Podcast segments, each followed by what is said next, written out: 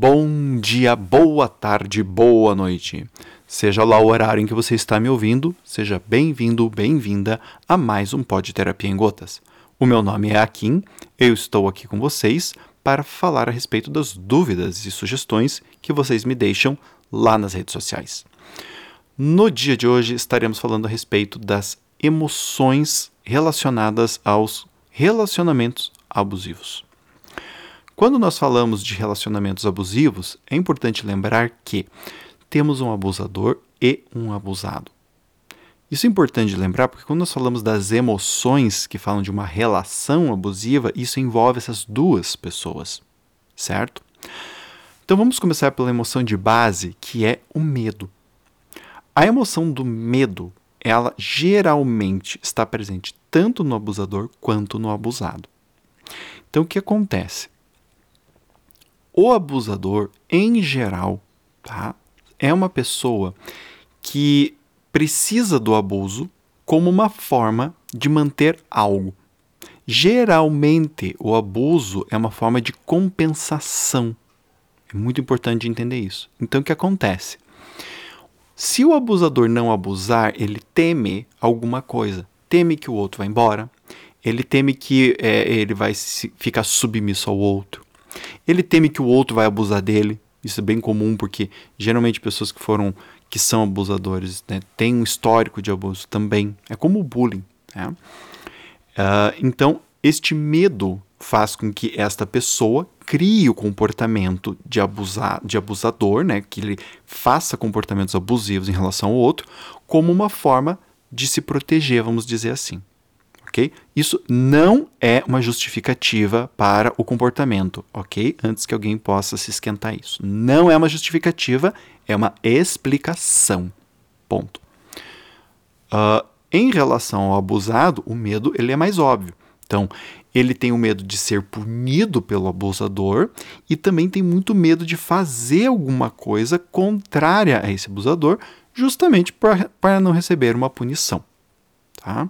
Então, caso clássico, a pessoa chega alcoolizada em casa e a, todo mundo em casa tem medo né, de essa pessoa bater em todo mundo. Né? Porque se a pessoa simplesmente chega mais alcoolizada, deita e dorme, as pessoas vão ficar, podem ficar com raiva ou tristes, mas elas não vão ficar com medo. Tá? Então, o medo é uma emoção de base nas relações abusivas é, e, ele é a, e ele é a emoção que faz com que as pessoas mantenham segredos, né? Faz com que as pessoas, por exemplo, evitem de falar do abuso fora da relação. Né? E que muitas vezes as pessoas façam vistas grossas, elas têm tanto medo que elas não conseguem olhar mesmo para o abuso. Tá? Então, essa é uma emoção comum.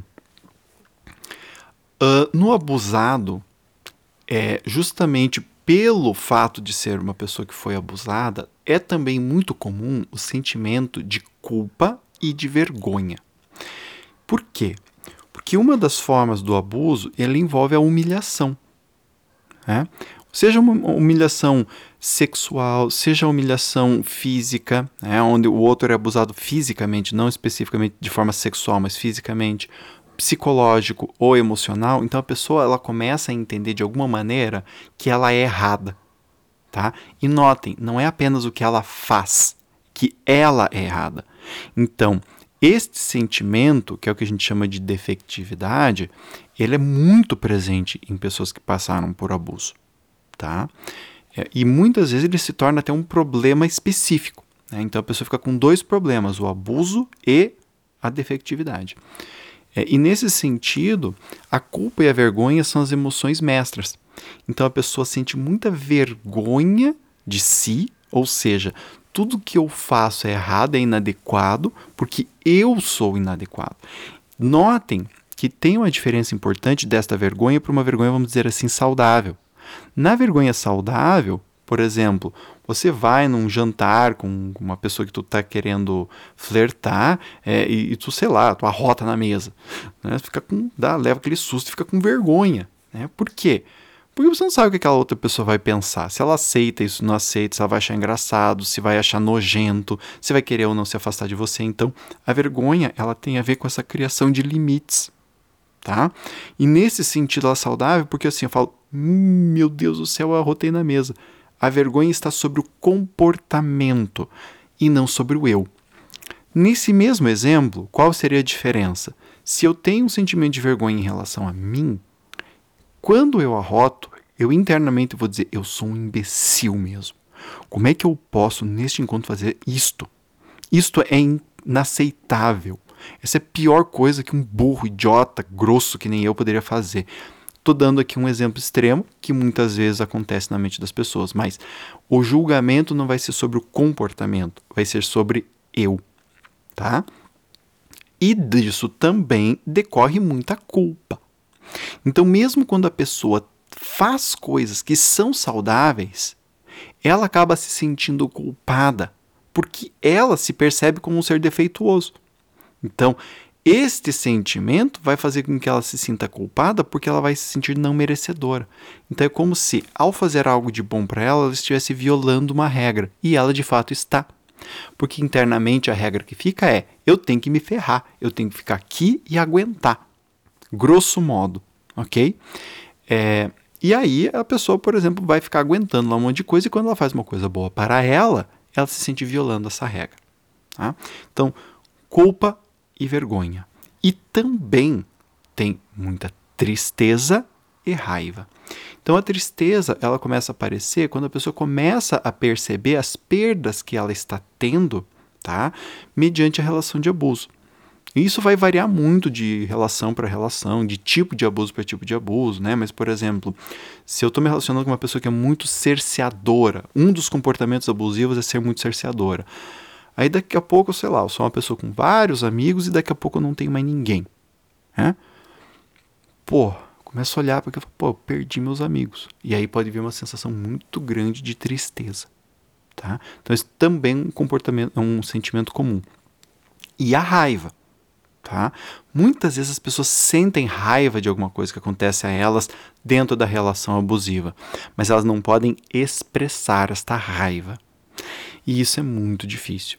Porque às vezes a pessoa ou percebe né, e, e, fica é, passando por cima disto, ou muitas vezes ela nunca percebeu e daqui a pouco ela começa a perceber. E aí vem assim um sentimento muito forte de raiva, porque daí começa a cair a ficha toda de uma vez. Né?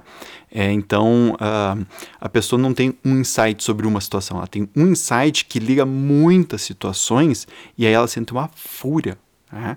Às vezes, às vezes, isso às vezes, dependendo da pessoa, até faz com que ela exploda e agrida o agressor dela. Né? É, bom, também, tá, gente, podem ter numa relação abusiva é, o sentimento assim, que não seria um sentimento específico, mas é assim, uma sensação de superioridade e inferioridade. Então, o abusado, obviamente, se sentindo mais inferior e o abusador tendendo a se sentir superior. Tá? Isso também faz parte, não é parte de toda a relação abusiva. Tá? Aqui eu estou falando de um caráter mais narcisista, onde a pessoa se sente melhor do que a outra e, por se sentir melhor do que a outra, ela se permite abusar do outro. Então, como eu sou melhor do que você, eu posso te falar o que eu quiser, do jeito que eu quiser, na hora que eu quiser. Não preciso me preocupar se isso vai te ferir ou não, por exemplo. Eu posso fazer as coisas do jeito que eu quero, sem me preocupar se você vai ou não se sentir bem com isto. Estão me entendendo? Então, nesse sentido, essa sensação de ser superior, ela aparece em muitos casos, inclusive de forma verbal e clara. Né? Quem você pensa que é? Você não seria ninguém se não estivesse comigo. Eu sou a pessoa que fez a sua vida.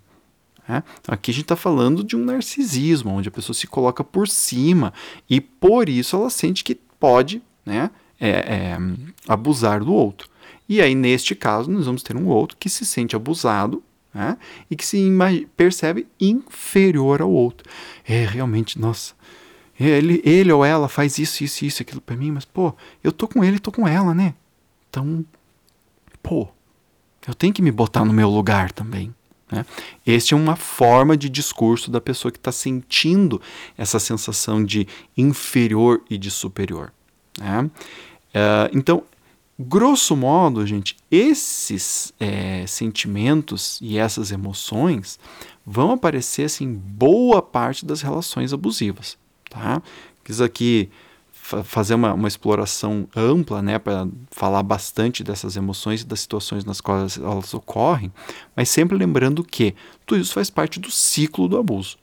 Tá? Então, assim, todas essas emoções, é, elas não, não aparecem assim de forma isolada. Então, por exemplo, se você sentiu uma vez que você era inferior ao teu namorado ou namorada, o cônjuge, isso não especifica que você está dentro de uma relação abusiva, entendeu? Essas emoções de raiva, tristeza, às vezes sensação de vergonha ou de culpa, todo mundo vai sentir em todas as relações em algum momento, tá? Agora, quando essas emoções estão conectadas dentro de um ciclo, tá? Aí é que a gente começa a entender que a relação é abusiva. Eu quero que vocês entendam isso muito claramente. Não é a presença dessas emoções que que classifica a relação como uma relação abusiva, porque todas essas emoções vão aparecer em todos os relacionamentos humanos. OK? Essas emoções, quando estão dentro do ciclo do abuso, tá? Ou seja, um conjunto específico de comportamentos que mostram para nós que está ocorrendo uma relação abusiva, vão servir como um critério diagnóstico para a gente dizer, sim, aqui está tendo uma relação abusiva tá? Espero que vocês entendam isso muito bem, tá bem, gente? E se vocês entenderam ou não, eu peço que vocês entrem em contato comigo e me falem. Você pode entrar lá no meu site, no www.aquinneto.com.br e lá você vai ter acesso a todas as minhas redes sociais. Instagram, Facebook, Twitter, LinkedIn e você vai poder entrar em contato comigo e me falar aqui, entendi, não entendi, falar mais sobre isso, falar mais sobre aquilo. E eu vou colocar aqui na minha listinha para fazer o podcast para você. Tá? Também te convido a entrar no meu canal do Telegram, onde você vai ter acesso a conteúdos, vídeos exclusivos, né? na minha newsletter, onde você também receberá esses mesmos conteúdos, e também para ver meu canal do YouTube, onde eu apresento alguns dos livros que eu gosto e que eu trabalho e faço a leitura de outros na íntegra para você. Ok? Gente, beijo bem grande para vocês e até o próximo. Tchau, tchau.